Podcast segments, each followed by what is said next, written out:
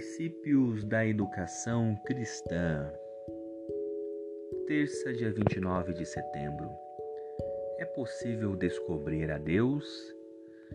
Deus é um ser infinito. Diante dessa realidade, perguntamos como alguém finito pode descobrir um Deus infinito? Podemos esperar que uma criança pequena compreenda certas coisas complexas até atingir a maturidade. O ser humano finito não pode descobrir um Deus infinito. A ideia é mais absurda do que uma formiga descobrir o significado da vida humana. Nesse sentido, coisas espirituais infinitas somente podem ser entendidas espiritualmente. Como então podemos nos familiarizar com um Deus que, humanamente falando, não pode ser descoberto? A resposta é: Deus precisa se revelar. Essa verdade é expressada na parábola da ovelha perdida. Embora a ovelha, em Lucas 15, possa instintivamente reconhecer que está perdida, ela é incapaz de encontrar o caminho de volta. O pastor divino precisa ir ao seu encontro, revelar-se a ela, do contrário, ela continuará perdida. Não importa o tamanho da inteligência humana, sozinha ela jamais conseguirá descobrir Deus. Ele precisa se tornar conhecido.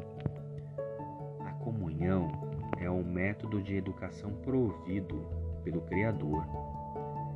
No jardim do Éden, Adão e Eva tinham o privilégio de desfrutar essa comunhão com Deus.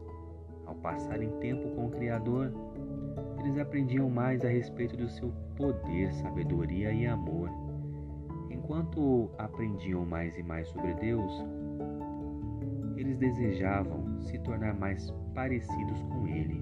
Assim, eram capacitados para crescer à sua semelhança. Também encontramos exemplos dessa comunhão na implementação do santuário terrestre, que foi construído para que Deus pudesse estar no meio do seu povo Além disso, quando Jesus andou na terra com seus discípulos, a comunhão foi seu método de educação. Um fato extraordinário a respeito da comunhão com Deus é que ele pode ser experimentado, ou melhor, ela pode ser experimentada em qualquer lugar e ocasião, apesar da influência do pecado. Nosso conhecimento de Deus não se limita a uma sala de aula com um instrutor bíblico.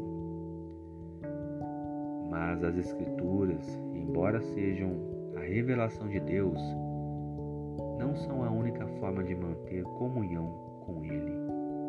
A cada momento e a cada hora, Deus se revela para quem o busca de todo o coração.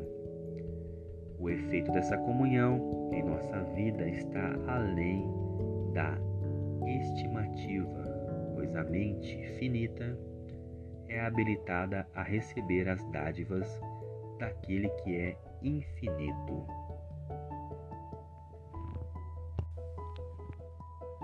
A Bíblia continua sendo o texto fundamental de nossa fé. Ela ensina a cosmovisão o filtro pelo qual devemos ver e compreender o mundo, que pode ser um lugar muito assustador e complicado.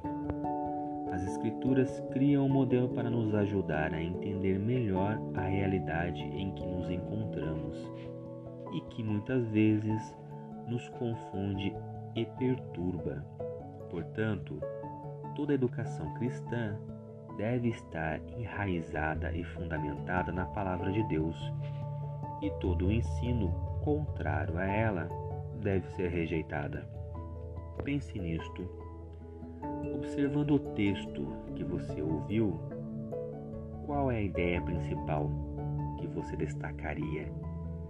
Quais perguntas surgem em sua mente? Você tem experimentado a comunhão educacional com Deus?